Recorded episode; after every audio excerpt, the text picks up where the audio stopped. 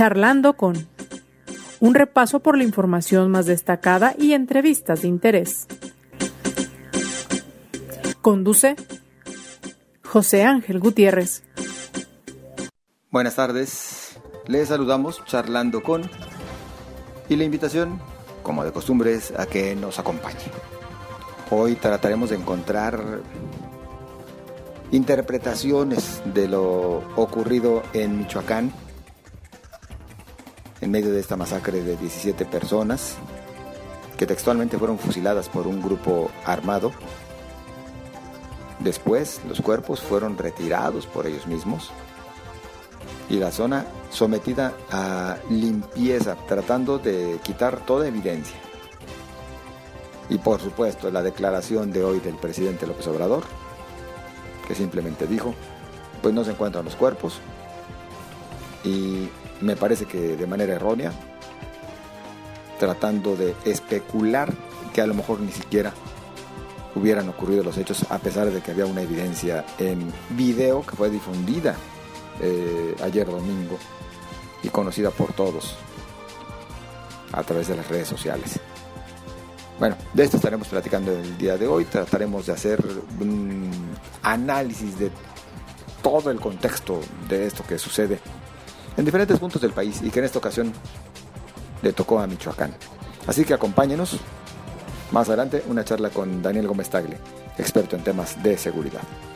Y por lo pronto, un rápido recorrido por parte de la información más destacada del presente día. Luego de la agresión a balazos registrada este domingo en el poblado de San José de Gracia, en Michoacán, el Ayuntamiento de Concepción de Buenos Aires, en Jalisco, pidió a sus pobladores que de preferencia no salgan del municipio.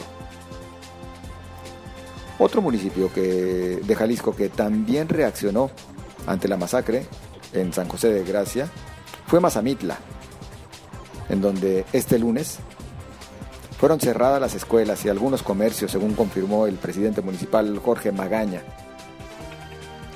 El gobernador de Jalisco, Enrique Alfaro, señaló que se ha reforzado la vigilancia en las zonas limítrofes con el estado de Michoacán, después de los hechos ocurridos en las últimas horas, donde un comando habría asesinado a varias personas.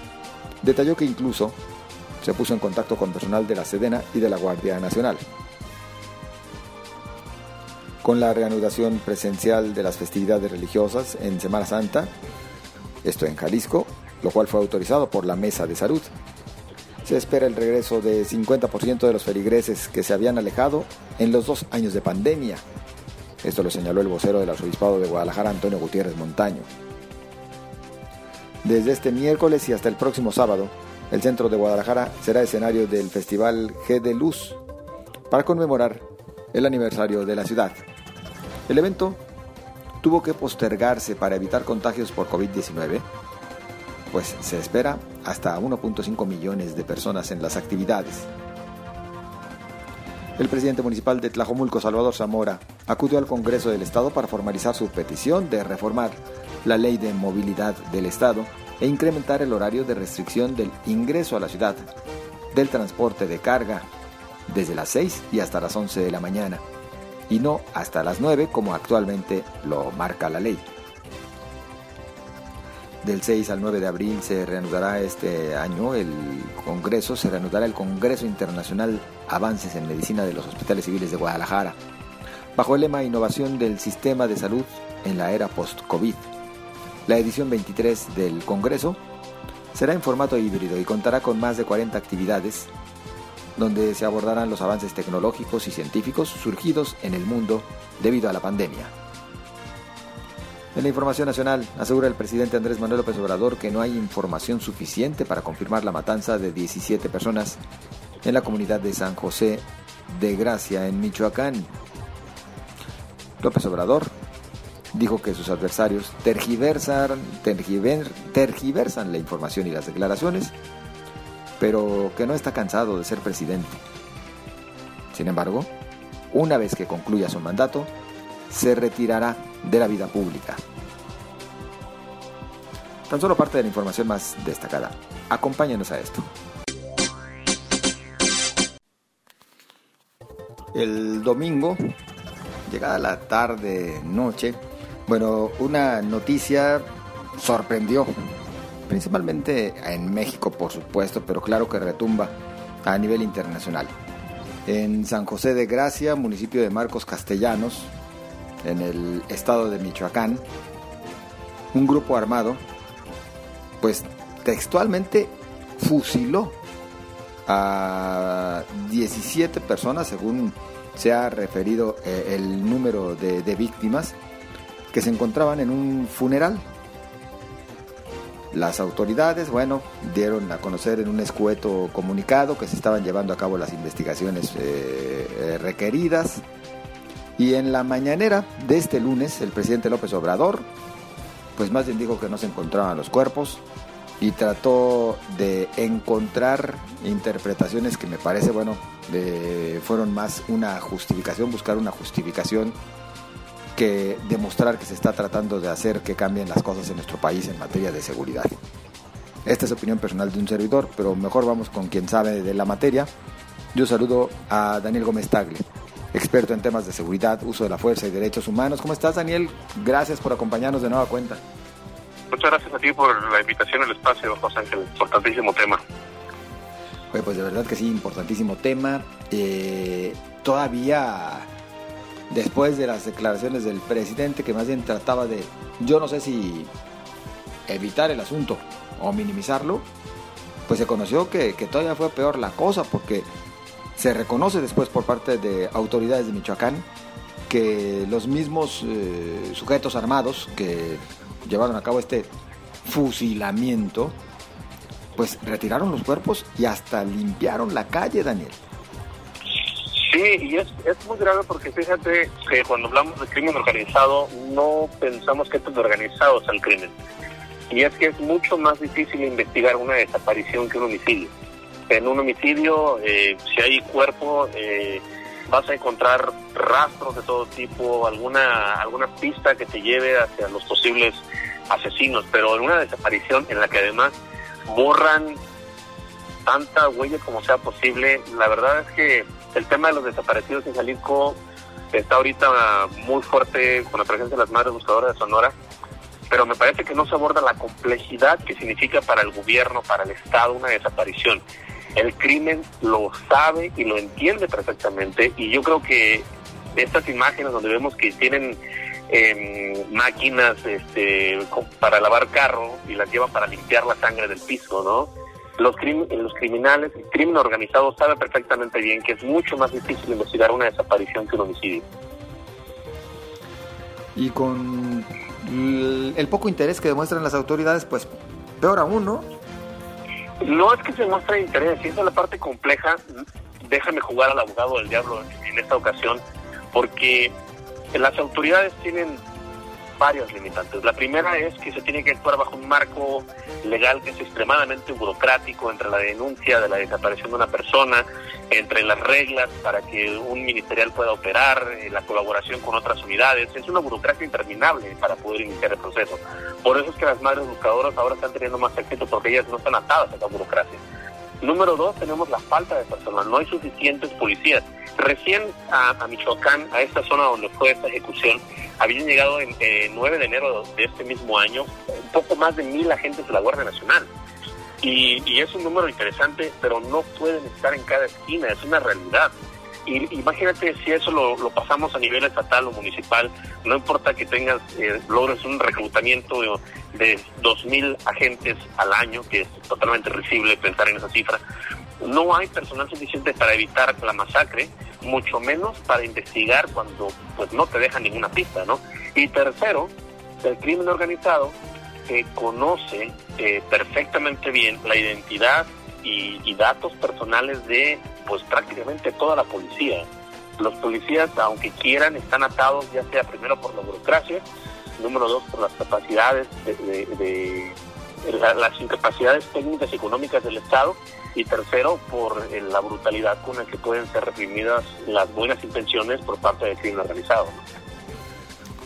Hablamos entonces de que la autoridad está sí rebasada, Daniel. Desde luego que está rebasada, desde luego, eso es, eso es innegable. Y, aquí lo que tenemos que estar hablando no es es muy fácil culpar al, al, gobernador en turno, ¿no? Pero pues Alfaro que va a ir y va a venir otro y va a tener los mismos problemas. Yo creo que necesitamos abordar el tema con mucha seriedad porque la crítica que ahora se le está haciendo al presidente López es que precisamente eh, él usó como bandera durante muchos años a Yotzinapa, ¿no? Pero si usamos la misma lógica que él pretendió imponer esta mañana, pues entonces Ayotzinapa no existió porque pues, no hay evidencia de que haya pasado, ¿no? Cuando precisamente la falta de evidencia es lo que lo que ha motivado a Ayotzinapa. Y en el caso de esta ejecución, pues ahí está el video. No hay forma de negar que no fue una ejecución, un fusilamiento. Esa, esa eh, narrativa del gobierno para negar la realidad eh, eh, es preocupante y es algo que yo estaba ya señalando también en tema de las apariciones en Jalisco, precisamente por este tema, es que el gobernador Alfaro había rectificado ¿no? de, sus comentarios sobre las manos buscadoras, se equivocó, rectificó y lo preocupante es que el presidente de la República se equivoca y, no quiere rectificar ese discurso, ¿no? Aquí entonces, y es que verás, mucha gente dudaba de los hechos, sobre todo cuando se conoció de que no había evidencia de cuerpos, dudaba después, a pesar del video, que esto haya ocurrido, Daniel, cuando en realidad pues sí sabemos que es una práctica recurrente el retirar los cuerpos cuando llevan a cabo este tipo de masacres, ¿no? Desde luego, y precisamente lo, retiran porque saben que eh, también provocan una angustia a las familias porque en este caso lo estamos viendo y la ejecución fue pública y hubo muchísimos testigos, pero imagina todas las circunstancias en las que eh, secuestran a una persona, la matan y no aparece su cuerpo y bajo la esperanza de verlos con vida las familias pagan eh, eh, pagan este, la liberación de, sus seres queridos, ¿no? El crimen está más organizado que no que el Estado, o sea, que es muy importante decirlo que la sociedad porque nosotros somos los que formamos al Estado, nosotros somos los que ponemos a los gobernantes. Si nosotros tenemos un buen presidente o un buen gobernador o un buen presidente municipal, es porque nosotros estamos eh, conscientes del problema, ¿no? Y en este caso, culpar eh, a, un mandatario o, justificar que un mandatario esté evadiendo su responsabilidad porque tiene miedo a asumir culpas, que son cosas muy diferentes, ya lo hemos platicado, eso también es responsabilidad nuestra. Nosotros tenemos que, que, hacer nuestra parte, ¿no? Y la democracia, eh, recientemente me comentaban, ¿no? La democracia no es un deporte de espectadores. Tienes que meter las manos, participar y estar consciente de a quién estás poniendo a resolver estos problemas que son espantosos, ¿no? Graves. No, no, no hay una palabra para describir la magnitud. Claro, definitivo. Eh, ahora bien, cuando hablamos de temas ya de, competencias entre los diferentes niveles de gobierno, ¿dónde estamos más endebles? Bueno, seguramente en lo municipal, pero ya cuando hablamos de los estados y la federación, estimado Daniel, ¿dónde hay mayores adolescencias? Bueno, para el caso particular de Jalisco me parece que la presencia de Guardia Nacional no, no ha significado un impacto en el Estado y al contrario está, está como rompiendo lo, poco que funcionaba dentro de los esquemas, porque su participación con el estatal no es tan clara y tan directa como tendría que serlo o como lo era con la Policía Federal. Se entiende que hay como un rediseño de la estrategia a nivel federal, pero la comunicación no ha fluido como debería, al menos desde, desde la óptica eh, en la que yo analizo todos los días. Y eso lo preocupante aunque pudiera tener justificación, lo preocupante es que, a tener en cuenta los delitos no están disminuyendo el ritmo que, están, que, aumentaron durante muchos años y al final los ciudadanos somos los que pagamos esto, ¿no? Y eso es bastante grave, pero como tú dices, las esferas de responsabilidad eh, están muy bien delimitadas y como te comentaba, es parte de los problemas de, de que enfrenta eh, cualquier modelo de estrategia de seguridad pública, tanto a nivel federal, estatal o municipal.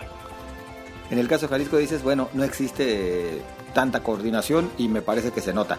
En casos, por ejemplo, como el de Michoacán, donde ocurrió esta masacre, o de Colima, que en días pasados estaba padeciendo terribles consecuencias eh, derivados de pues la violencia creciente por parte de la delincuencia organizada, o de Nayarit, Daniel, bueno, pues es que ya no se salva ningún estado cómo se encuentran en los demás. ¿Existe algún estado, mejor dicho, donde sí exista una mayor coordinación? Federación, eh, corporaciones estatales. Ahí está. Mira, lo más lamentable de esto es que la coordinación eh, en cuanto a los recursos y en cuanto a las estrategias viene desde arriba, eh, es desde lo federal. Hay estados como por ejemplo ahora Sonora, que tiene a, Alfonso Durazo, tiene mayor coordinación con las fuerzas federales y esa parte es muy lamentable, ¿no? Que la coordinación se dé en base al apoyo que tengas hacia el presidente de la República, cuando la derivación tendría que ser el apoyo del presidente hacia los gobernadores. Pero oposición en México significa que pierdes acceso a, a un nivel de negociación que no tendrías por qué estar manteniéndolo en lo político, porque son obligaciones que ya existen en las leyes, ¿no? Y eso es lamentable, porque cuando hay un enfrentamiento, José Ángel, eh, llegan policías y a los policías donde está un enfrentamiento no le importa si eres municipal, estatal, eh, si eres ministerial o si eres guardia nacional o si eres soldado o si eres eh, marino. Cuando hay un enfrentamiento y los balazos vienen en la misma dirección, todos pelean igual. Y eso es más allá de lo que el gobierno y las leyes dicen. En, el campo hay una unidad que, que es una hermandad que es muy frágil quizá, pero funciona para los mexicanos porque todos luchan por lo mismo que nosotros. Que eso se rompa en el discurso político, en la narrativa, en, los conflictos de intereses a nivel federal o a nivel estatal o municipal en todo el país, pues me parece que eso también eh, eh, es parte de lo que nosotros corresponde a la hora de hacer el ejercicio democrático del voto.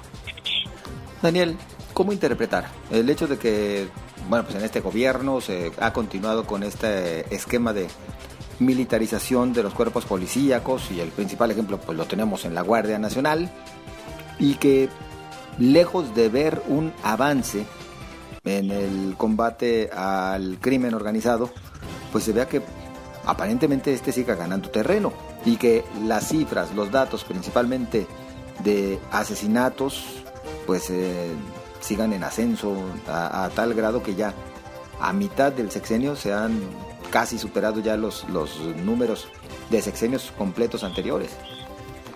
Yo creo que la, parte que debe llamar la atención es que hay, un, hay una celebración apenas hace unos días, un descenso del 14.4% de los homicidios, ¿no? Y, y los daban como cifras eh, muy alegres. Y cuando revisamos los números, los números nos dicen que sí existe esa reducción.